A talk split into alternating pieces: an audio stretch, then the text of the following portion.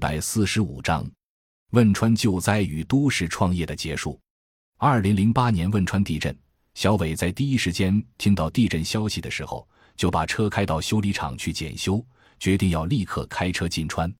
同时，又在一线员工中间筛选了三男三女，加上小伟当司机，七个人当天晚上就出发，并且把所有能拿出来的十多万元全转到一个账户里带着去了四川灾区。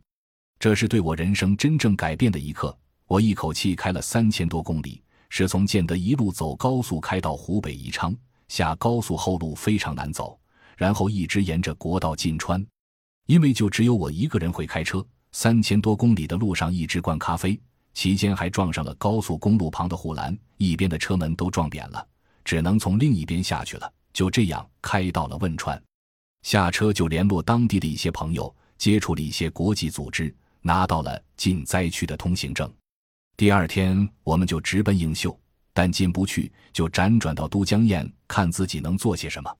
后来就参与了一个前期的搜救。跟疾病防疫中心的一起做搬运的工作，当时我们就感觉这工作还是蛮危险的，因为有很多的问题会发生，就把女生留在了市中心青阳体育馆做灾民安置工作，男生跟我在下灾区。我们在那里待了不到一个月的时间，住的是帐篷，吃的是馒头黄瓜，很累的，身体透支非常大，身心疲惫，花钱多少都不重要，关键是看的东西太多了。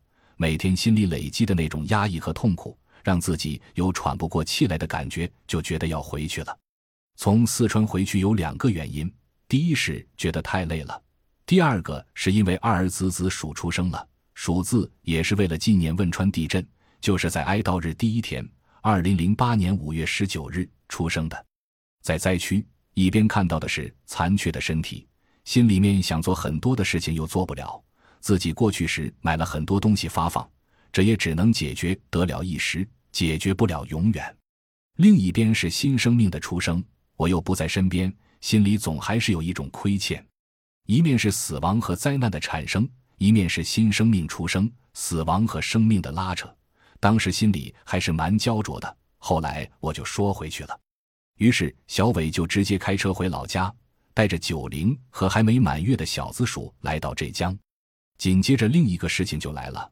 二零零八年下半年，美国金融危机爆发，从华尔街到全世界，从金融界到实体经济，各国都面临经济危机。汽车产业算是最早收到信号的，外贸也越来越不好做了，继续做下去风险很大，而且不可预测，就开始想到要撤。于是，小伟很快关闭了来往的一些交易，注销公司，酝酿着想要回家。换做其他生意，并没有把握。与其寻找新出路，倒不如退回去。家人们也都同意了我的想法。二零零九年四月，小伟把所有洋不洋、土不土的那些豪华办公桌椅设备都打了包，花了八千元租了辆十五吨的货车，把这些东西一起拉了回去。